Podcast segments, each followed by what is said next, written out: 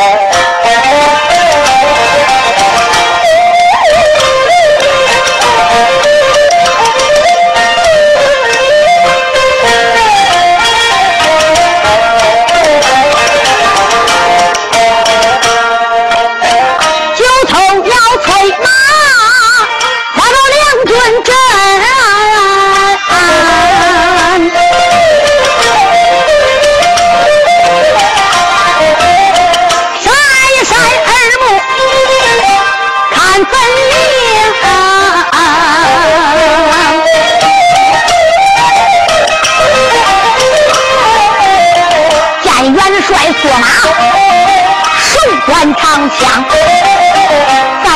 是张坤脑海翻过头，松林中元帅也曾对我讲，他与我定下了苦肉计牢笼，为什么今日他出尔反尔？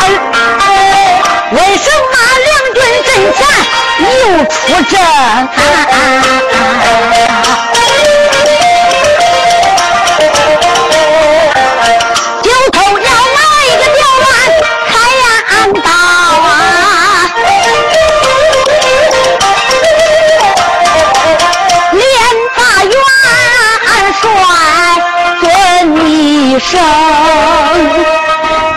九头鸟张坤催马来到了军阵，闪开自己的虎目，睁睛观看。再一看，这个大元帅虽然有打往日的威风，从他面目表情中看，张坤心里想：他为什么来战我的吗？我咋觉得元帅好像是有什么心事啊？九头鸟一催阵马，一抱拳，走元帅，一向可好啊？周应龙心里想：张坤呐，现在我可不能跟你多说了，乖乖后边跟的都是严家路的人呐。呸！张坤，反正九头鸟张坤，你不要啰嗦啊！看枪！扑哧一枪，就跟九头鸟张坤扎过来。张坤一看不对劲了，这个大元帅跟往日不一样啊。九头鸟张坤抓刀在手，赶忙躲闪。俺不比多彪，这两个人打的是难分难解，难分上下。谁知道周应龙与张坤也只打到天黑太阳落，也没能胜张坤，张坤也没能胜周元帅。两个人可以说棋逢对手。这个时候也就转马回。九头鸟张坤收兵回他的云南昆明城里边。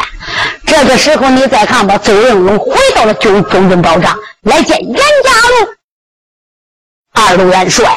我将今日与张坤大战一天没能逮住张坤，但等明日早晨吃过早饭，我再去捉拿张坤。呀呀呸！好一个邹应龙，你真是草包饭桶一个！北京燕山城，你都能打满天下的英雄，都能夺到我状来，为什么今日逮不来个九头鸟张坤？想必是说你死通张坤，来人，把他给我拉出去斩了！两旁的军兵拉着邹云龙就往外拽，杜鹃二队就往外拉。大家你想想，邹云龙带十万兵马，手里边有八员大将。还有黄家二弟兄，赶紧的就跪倒严家路的中军帐里边。这几十员大将都跪倒来给元帅求情。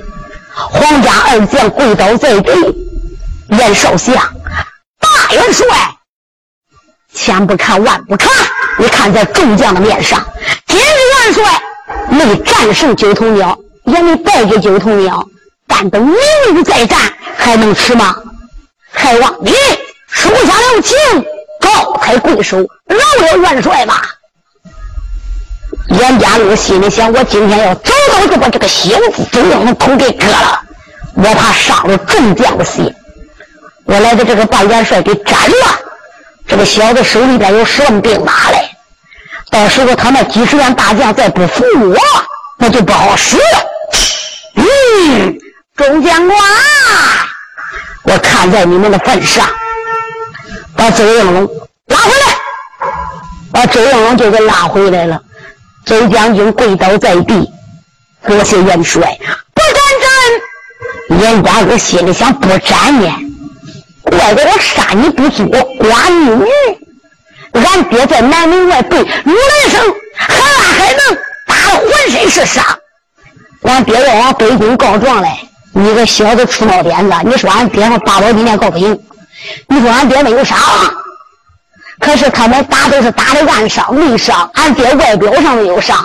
你说了，阎老侠要想告赢了，咱再做个上，呃，打个名声，你把俺爹诓到俺家。你一算把俺爹都砸死了，把我今天去做证据来。你原来跟俺爹说的好好的帮助俺爹，你变卦了，你把俺爹坑死了。皇上罚俺爹一年俸禄还不算，俺爹俺爷们这个脸都丢尽了，没离北京来，父亲就安排我了，只要到了云南，不逮张坤，不杀陆雷生，先把周应龙头给割了。今日我不杀你，让你多活这一年。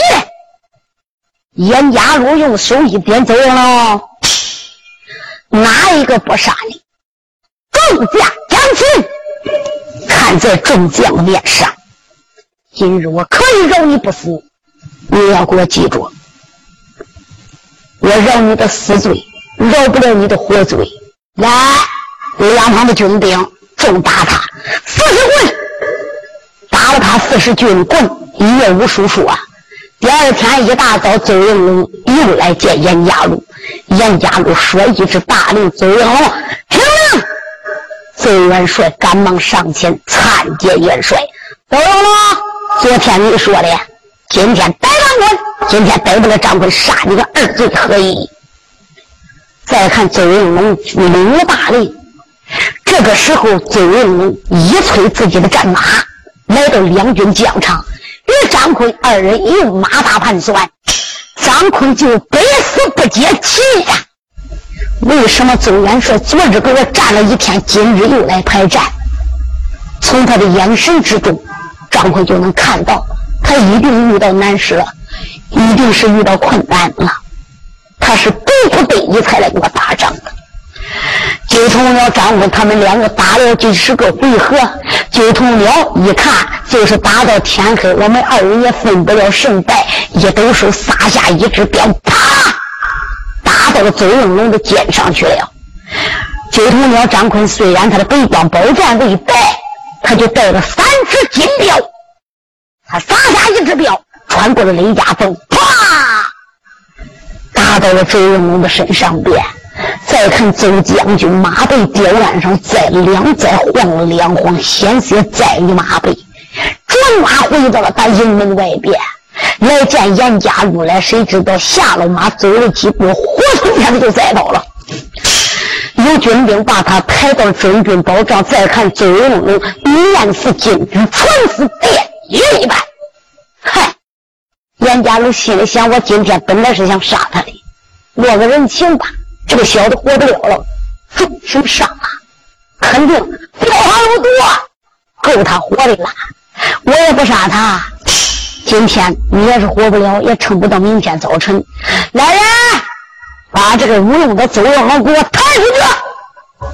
你们大家都给我记住，今天晚上我不杀邹应龙，我念他身受重伤，我不斩他。我看他还是真心真意疆场上走马。不过你们都记住，今天这个仗他没打胜，打仗最忌讳的头人胜，背人胜。这个小辈周应龙给我打了败仗，他泄了我的底气。我饶他可以不死，我不准任何人带军医给他治伤，我不准任何人到大营里边去。再说给他送水送药，哪一个要在他的大营内外走动，我砍你脑袋！严家禄心里想：周应龙，今天就够你活的了。身上受伤，我不找军医给你治伤，不叫军兵就给他送一口水喝，小子，你自己就完了。不必多说，有军兵就把这位大帅抬到了他的保障，往那个软榻上边一放。周应龙是一阵昏，一阵迷，一会疼过去了，一会就苏醒过来。可是再一看大营之中，拿去了皇家二将，拿去了八员大将，王英军兵在他这个营内外走动。可是今天晚上连一个人来都没有，睡到软榻上，元帅就觉着心里边难受，口中发渴。走应龙，哎嗨，走应龙啊！看起来今日晚上，我想活比登天都难。张坤这一只镖打到我的身上边。我飞云龙只恐怕再也不能保住了，我再也不能回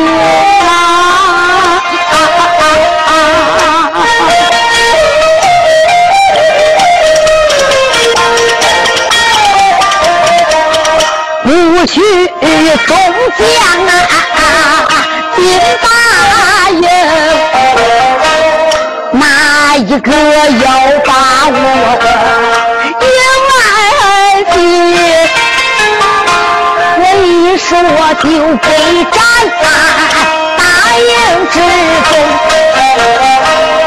阎王北京啊，边一边下，万岁我主，我盼不允啊。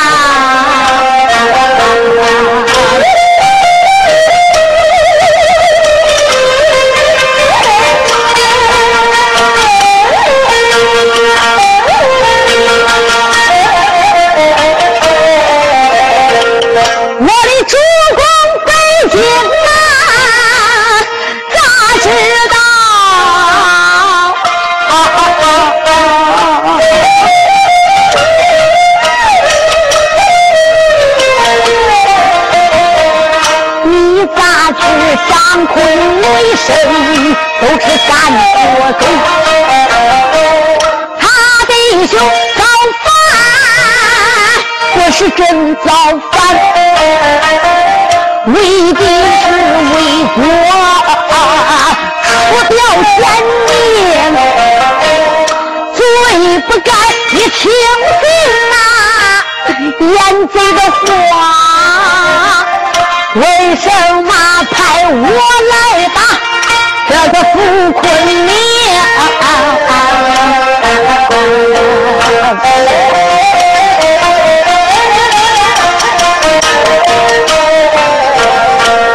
今日里严家路，他把我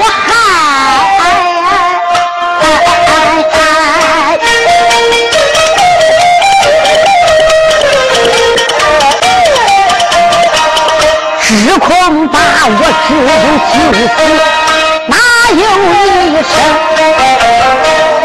我不能回北京陪王搬家，我的万岁爷呀，再不能为国呀去立功，盼只盼我不能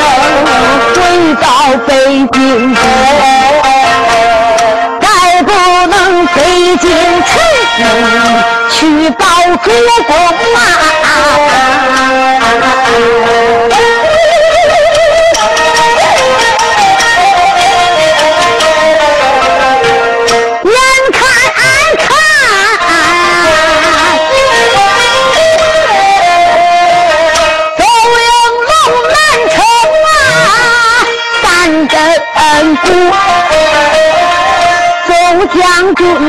领导就在。房中，今夜晚俺要唱死大元帅，哪个方才也见穷？咱要说大帅他不该死，记等着俩人可没有救星。常言说人不该死有人救，我给他找个救命绳，这不是不长哪一个？表的是张坤姜奎，一句话不说都有，单说九头鸟。九头鸟张坤百千万般无奈，撒出一只镖，镖打了邹应可是自己回到了云南银龙宝殿，张大侠心中不安。经过这两天的打仗，九头鸟张坤完全都明白了，这是袁家路。要害周将军，我不得不撒这支镖。我撒这一支镖，周将军好能回去有命。可是今天晚上他送了我的镖，如果张坤不进帐房，恐怕元帅周将军不能撑到明天早晨。今天费死啊！张坤的张坤，我要是害了邹元帅，我哪还有一点天地良心？这个时候啊！人家大家都睡觉了，唯独就有了张坤睡不着这个觉。你再看他，他卸去了盔甲之后，拿过来一个软包袱，啊打开了这个包袱，九头鸟张大侠不敢怠慢，拿过来三支黑虎咒，往头上边哧一滴。只见他又拿过来当身的黑虎咒的小拿印身上一穿。那真是拿前拿后拿左拿右拿半边七袖口走金边挖五十三套宝的小口令，他把一身黑虎咒给穿好了，穿了一身夜行衣，打扮的头巾脚巾腰巾一连三巾。你再看他，背，赶紧的就把自己三只表带好，囊中又带了表药啊。为啥要带表药啊？他不带表药怎么能救大元帅邹应他虽然我没有北光宝剑了，也找了一口对手的兵刃，杀人的宝剑，长啊，背头一插，就同了张大侠也没给任何人打招声，展开了自己的轻功，窜死狸猫，跳死猿猴一样。你再看他，吃吃吃吃吃哧，施展自己的轻功，眨眼之间可就看到了。看到了大明营里边灯火辉煌，军兵来往不断，传令不息，手拿着枪刀棍棒正在巡营。大家你记住，就像他们这些小军兵拿着枪刀棍棒来巡营，他是能当那个一般的人。你像九头鸟张坤，高来高去，低来低能，可以说皇宫内院都挡不住。大家听我上部书，你知道九头鸟张坤进皇宫。明日进宫杀驾，就是九头鸟逮住的那会儿，皇宫大内都挡不住这个九头鸟。你想想，这些小军兵能挡住他？一动身躯，走，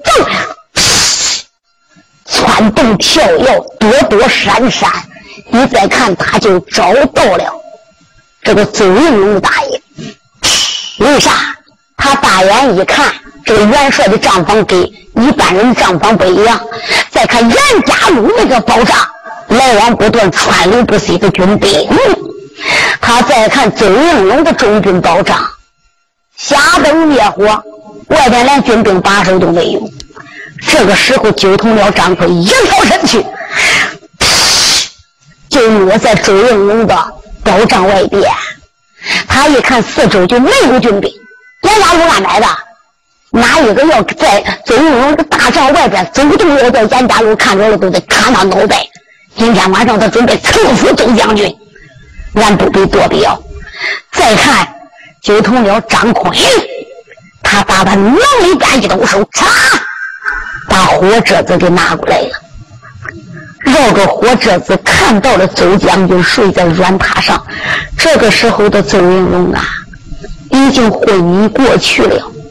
他不看见周应龙，他心不难过；看见周将军面如金纸，唇似电叶，睡在软榻上，就像个死人一样。不觉着张坤的心就如同刀剜相似。周将军，今日你受苦了。都怪我张坤，我也不打你这一镖，我是没有办法的。来，张坤就把这个镖，把他的这个身上的盔甲给他撕开之后，把这个镖给他取下来。严家路有多孬种，连叫军兵卫都不叫军兵卫，他大仗的县城的军吏也不找军兵给他看，就连镖还扎在身上边，就同了张大侠。亲自把自己的镖给摘下来，张坤自己摘下来这一只镖之后，又拿过来一粒药丸，大手免费把这一粒药丸也就放在周应龙的镖上上，他往这个镖上上边一放，我跟你说，九头鸟张坤的镖，他自己的镖打的，他自己的镖药。可以说好比仙丹妙药一样，前边安着，后边长着；前边安完了，后边都长眼了。好了，哪位同志说了，那咱没好。那这个药那么好，那可能给我两粒，一粒也不能给你。我唱书的都没有，哪能这个药丸就我跟你说，啊就凭了张坤，他就把大元帅周应龙的标上治好了。这个周应龙啊，就觉得耳边有人轻轻的陪他。轻轻的叫他：“周将军，你醒过来！周将军，你醒过来！”周应龙这个时候把魂目微睁，咦，觉着身上好多啊！他睁眼再一看，九头鸟张坤，他一眼就认出来了。他张嘴就要说话，九头鸟张坤摆一摆手：“周将军，你保重，你不会有事啊！我给你治好你的伤啊！我要走了。”要是严家禄知道今天晚上我是你的宝藏，明天就白香火了。周应龙起来就想死，张坤话还没说呢，谁知道九头鸟张坤一晃身子，赤杆天弓，嚓嚓嚓嚓嚓，不必多说，离开了大明营，他回到他的云门宝殿。不说张坤，单说周应龙。第二天一大早，严家禄点卯一将。这一点卯一立将，严家禄心里想：这一回这个小子周应龙该死了。谁知道哈？他一点毛一立将，大元帅周应龙来到了。抬眼一看，周应龙来参拜他了。我的乖乖，这小子一夜没死，还真能成啊！周应龙参见元帅。周应龙，这一夜你的镖上养好了吧？周应龙说：“托元帅口福，我这个镖伤，我就算是好了吧。好，好了就行啊！你昨天受了镖伤了，本帅我实实在在担心你这个伤不能好啊。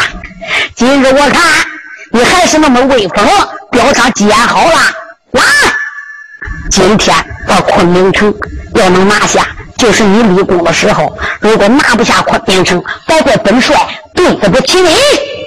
这一只大令唰，用料给了周应龙。周应龙牙咬这个咯吱吱的严家禄，我的一个小狗！我也没得罪你姓严的，我也没把你儿子廖金淹死。你这个狗日的是真孬种，一连几次来害我，一动手就把大令给接过来了。周将军这个时候心里想：严家禄，你搁这个等着吧！啊，我是个知恩要报、知仇要报的人。马上把两军将场，我得见九头鸟张坤。我要把我一心的话给他说完之后，拐过来我就找你袁家路，我就送你接山报道。这个周将军，你再看他搬马人凳上了坐骑，点动了军兵，哈啦一声斗了两军，这九头鸟张坤又出来了。九头鸟张坤给他来个顶面。这个时候啊，大元帅邹应龙一抱拳：“张大侠，昨日晚上救了我的命，恐怕我再也报答不上你了。今日也只有在马上给你行一礼了。来来来，我今天不是来跟你打仗来，就是你昨天救我的命，我来谢你的大恩。你在这个等着吧，我要走了，他转马要走。张坤心里想：哎。”你得再回大营找严家禄算账去吧哈！他心中暗想：张坤，我不能放他走。如果他要回大明营里边，他就不能活了。你想想，你再厉害，你一根枪，你听了，你就是再厉害，你能当二十万军兵。这个时候，邹将军拔要走，你再看张坤，一颗自己的马刀，我红纱马马到前边，九头鸟张坤一看，呼完，就把他的盘夹斧头给抓住了。喊了一声：“邹元帅，你回来吧！”是吧？他就走马活捉了邹应龙。你再看他一拍坐骑，一声令下，准备进城。不必多说，哈啦一声，云南王把周将军给带跑了。接了咣当，就把城门给关上了，那个吊桥扯起来了。营营的军兵不敢怠慢，回来报给严家路。报大元帅。不得了了！邹元帅两军疆场上，连一个回合都没成，叫九头鸟张坤走马活捉了。我听那小队一身的兵啊，连家我都气得耳目通红。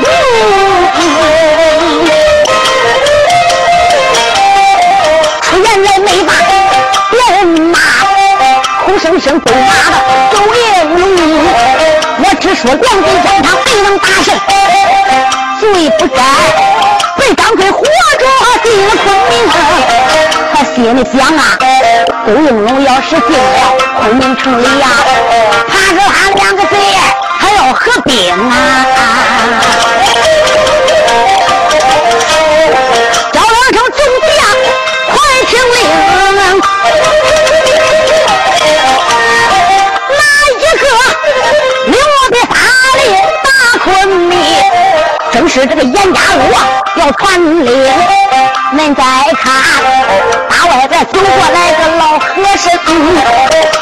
僧人押运粮草的来到了啊！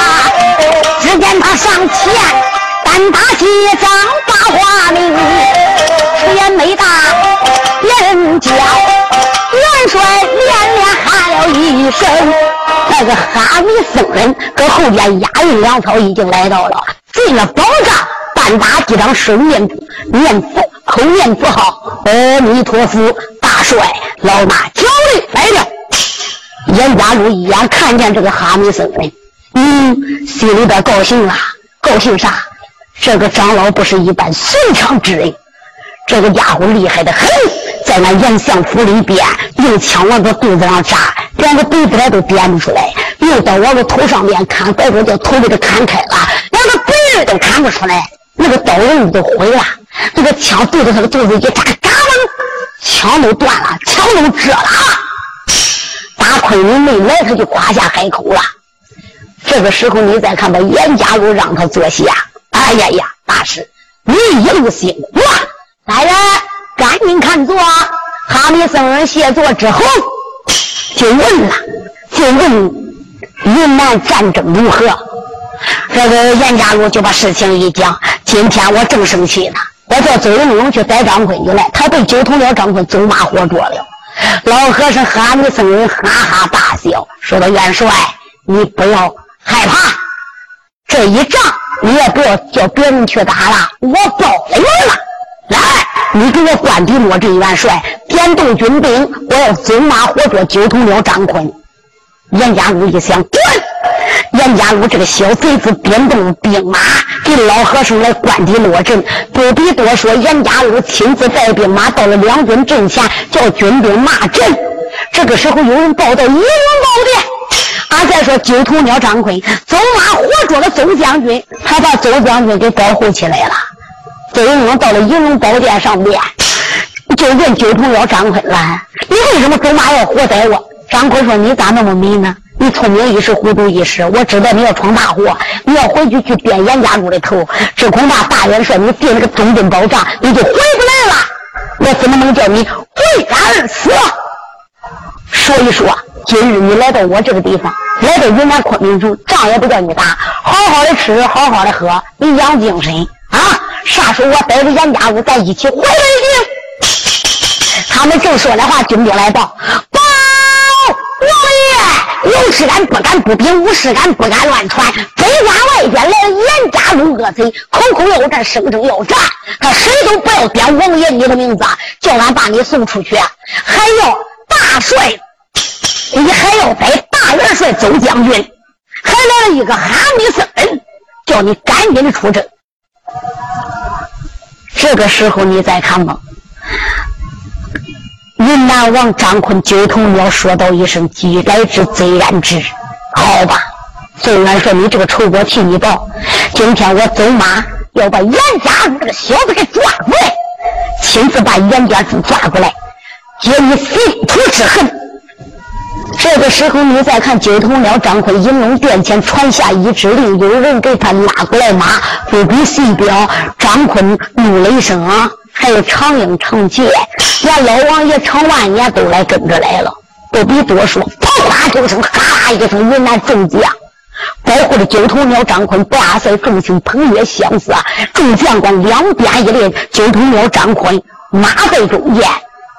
你再看吧，大家英雄山木留神一看，疆场上来了个秃头和尚，高大魁梧的和尚。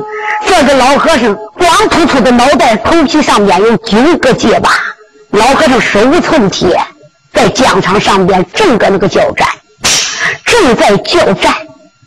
就在这个时候，二爷张坤催战马到了军阵，一抱拳：“哎呀呀，你这位大师，我这厢有礼了。恕我张坤盔甲在身，不能下马给你行大礼。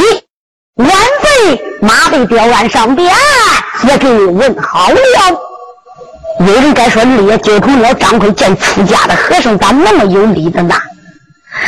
二爷九头鸟张奎因为自小就在北五台山上学艺，他三个老师都是和尚，是北五台山道北真君赵华台的徒弟，是应然长老，还有三和尚张明，所以他师傅是三个和尚，都是出家之人。二爷九头鸟张奎只要见到出家之人，那就是特别尊重。马背彪鞍一抱拳，大师，我给你问好了。这个老和尚用手一点，呸！张坤，你的师傅也是出家的和尚，你师傅是道德真君赵华台，十三省普天之下，别说在中国有名，在外国都有名。哪一个不知道你的师傅天下名名师，天下第一名师道德真君赵华台？你的师傅一辈子。没打死过一个人，所以江湖中人给他送一个外号叫“天下第一名师”。你的师傅岳光高从来在他手底下都不会伤害人的，可你张坤就不同了。你张坤怒了一声：“作恶多端，杀人魔王，在山东地界不知杀了多些人，到了北京燕山。”北京城天子脚下，你到刑部堂上，你们都是刑部大堂里杀，杀了几十口子，闯我门，摔死黄门总管，万岁爷对你开龙恩，不斩你，让你来充军发配。长官，为什么不知过改过，不好好的重新做人？来到云南昆明，你们把昆明城的云南王给摔死了，你当了云南三王。打北京要夺皇上的江江山，万岁爷搁北京坐殿，你搁这个做云龙高殿。张坤呐，今天我要替你家师傅啊来惩罚于你。你要知道大师我的厉害啊！下马，跪在我的面前的，拿绳子把你捆上也就罢了。如果牙崩半个不子，你家师傅我一巴掌可以说就把你九头鸟张坤的头给打了。张坤说道一声：“大师，我知道你是世外高人，你光知其一不知其二。你光知道我张坤杀人，你光知岳雷声俺弟兄杀人，俺杀的都是该死之人。你像那刑部大堂金子贪赃枉法欺瞒天子，是一个贪官污吏、祸国殃民的贼子。他在大堂上边不会青红照背，严嵩的老小子给他的好处。”只要他从我三弟母的生嘴里边得到口供，严嵩要保到高官厚禄，他就为了荣华富贵来冤枉好人。像这一等高官，我杀替天行道，为民除害。我张坤杀的人都是该死的人。我来到云南昆明城，我杀这个方恩，方恩这个老小子扣军兵的军饷还不算。招兵买马，还打算打北京燕山，夺万岁爷的江山。难道说张坤我做的不对吗？我在云南，我虽然当了云南王，我并不是反皇上，我是得严嵩，我是救忠臣良将。大师傅，还望你不要误会，我张坤已经给你说明了，你呢，还是离开这个疆场，眼不看杀人战场，手。不提杀人的兵刃，回到你的高山修炼去吧！不要再跟两军疆场抗这汪混水！来来来，还请大师啊，你回去吧。老和尚把个眼一睁，呸！惊动了张坤大师，今天来就是逮你张坤的，你给我拿！一走，这个老和尚疆场要给张坤排战，张坤一拉架子就准备颠倒了，谁知道哈？长英少王爷一催马，张大侠，云来话，往后也闪闪。长英一催战马，嘎啦一声来到了阵前，把这银枪一领，骂道了一声：“退，老和尚！”我把你这个出家的听人，你身为出家之人，以善为本，扫地不伤蝼蚁命，爱惜非我杀招的。你来到疆场上边，残害生灵，来打云南，多管闲事，不分忠奸，你就该死！看枪！寿王爷一来，手中的银枪对着那个老和尚，他说：“这一枪也扎着老和尚的肚子，老和尚肚子往前一挺，就挺咔哧。再看王爷这个枪筒子吧，枪尖子咔哧子都歪断了。长英黑领子头皮一拉，不得了啊！长英一想，怪怪这个老和尚是啥揍呀？老是铁打的铜锤子，火金刚。我这一杆枪没把他扎死，枪尖子都断了。长英不拉就想走，再看这个老和尚往前一跨步，啪，就把长英抓过来了，往地上一摔，啪，喊了一声：“军兵，报！”就把常勇给绑了。常勇一被绑，打架亲兄弟上阵父子兵，哥哥被逮了，常爷少千岁不愿意了。一催战马，一鞭枪过来，奔着老和尚就想扎哎。那个老和尚一动手，把枪给抓住了，一沉就咔啦，把枪给他一对两断。一对两指啊！就在这个时候啊，长杰一看不得了，这个和尚是真厉害。你再看老和尚往前一转身，一动手，啪，就把长杰的潘家四条给抓住，喝了一声：“小子，你给我下马吧！”他走到就把长杰、长弟兄伙说：“准备给我放！”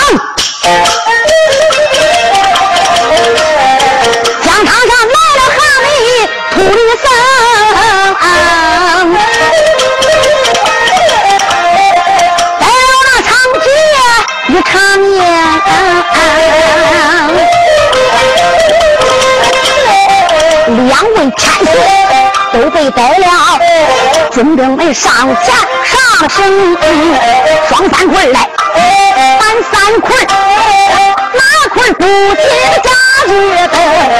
在这时闹坏了哪一个？闹坏了三爷叫陆卫生啊！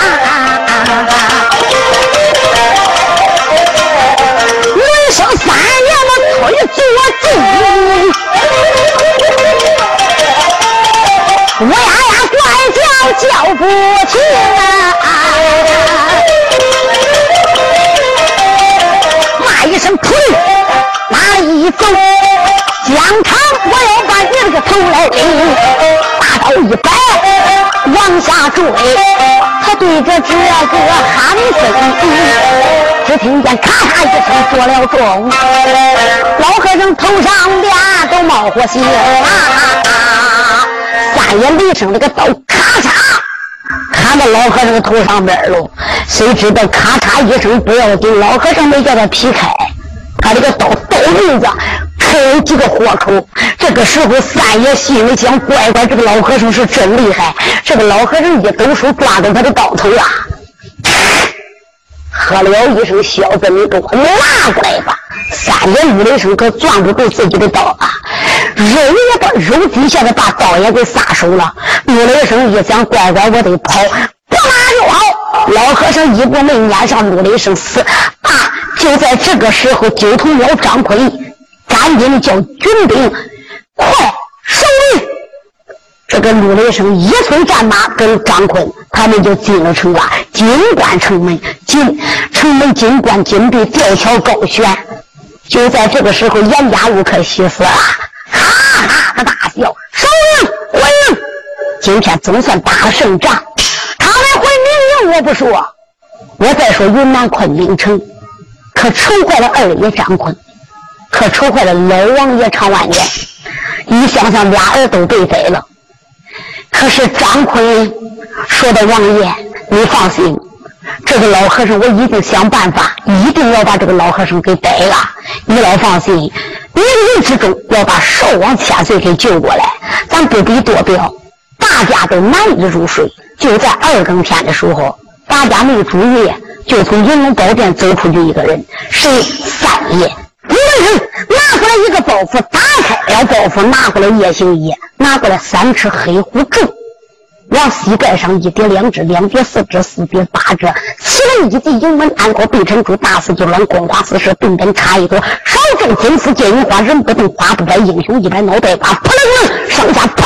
太阳镜，你再看他身上边穿上了黑虎皱的小麻衣，那前那后，那左那右，那绑在七袖口，走进边挖五有十三太保的小扣子，腰里边罩着扎着八王丝蓝带青黄赤黑外加蓝玉丝。你再看他下边穿的是低丢裆大叉的昆裤，下边打着死褶子火褶子大褶子小褶子一路人字为到底，脚下穿的是踢死你造出鹰飞燕打的抓地虎，囊中须。就把背包囊一带，背包囊挎在胸前。哪位该说了？这背包囊里边装的啥？火车子、火扇子、打狗鞭子、文六是脚蹬子、手把子、多门吊扇的、小刀子。只见他打上个头巾、脚巾、腰巾，一连三斤大，一口杀人的钢刀插在了背后。三少爷说了一声走，脚盖一沾，腰盖引来一个旱地大冲。那个窜身上了房檐，窜蹦跳跃，离云南昆明城，俺不必多说。三爷怒的是哪里不去？他心里想：今夜晚我非得到冥冥之中查清这个老秃驴是从何而来，他的根基扎在哪里。这个三爷怒的声就进了冥营。明营的军队根本都不知道，也没有发现陆雷声。陆雷声的功夫与张奎是上下不差。三少爷就到了严家路的中军宝帐上边，青丝龙相似，一条身躯他就落在了这个帐房上面。大他往里边一动手，拔出一个小尖刀，他就把这个帐房挖了一个小洞。往里边那个木匠吊线，这一只眼闭着，这一只眼睁着往里看。他一看冥冥之中的众子呀，正搁那个大摆宴席，正给老和尚行过。这个时候，严家禄左上手，左边就是老和尚。这个老和尚严家三爷怒一声，大眼一看，这个和尚不是个地地道道的和尚。一下，三爷怒了一声，一看这个老和尚又吃肉又喝酒。老和尚四大皆空，不吃肉不喝酒的。这个老和尚跟别的和尚怎么不一样的吗？就听那个严家禄说话了：“哎呀呀，长老，这一仗多亏你了，这一仗打得漂亮，这功劳簿上都给你记住了。回到北京燕山，叫万岁爷重重的赏你。你说要官，你说要啥？老和尚把手一摆，哈哈大笑：“我啥都不要，我就是见个物品拔刀相助，我就看张坤武的一生不顺眼儿。那我来问大师你，我看你这个功夫，乖乖严家路长那么大没见过这一根功夫，长家的柜子上面见北来都见不了，刀砍到头上边，连个北位都砍不了。这个他非死不解气，杨家路有点好奇，就来问了大师。我长那么大，我见的练武之人也不少，连杨相府勾来勾去的英雄不少。可是我从来没见过大师啊！你这么厉害的，来问问你，你老人家这个功夫是怎么练的呀？老和尚喝的也差不多了，大家知道人喝多了吐真言呐。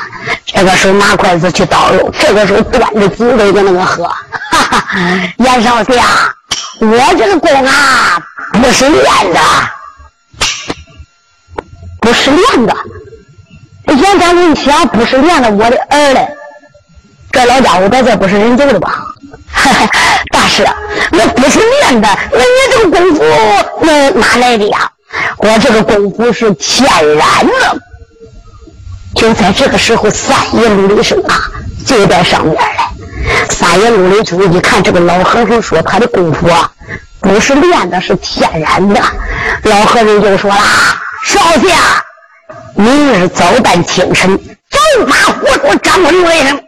别说张坤小辈又笨，再加上北五台山上的那三个老和尚，不管他是神和尚应然，还是道德真君赵华台，还是千里不死叶什么家张明，就叫张坤的师傅来，可以说他也不是老马无价钱。袁家路越听越厉害。心想：怪我这个老和尚到底他是什么根本呢？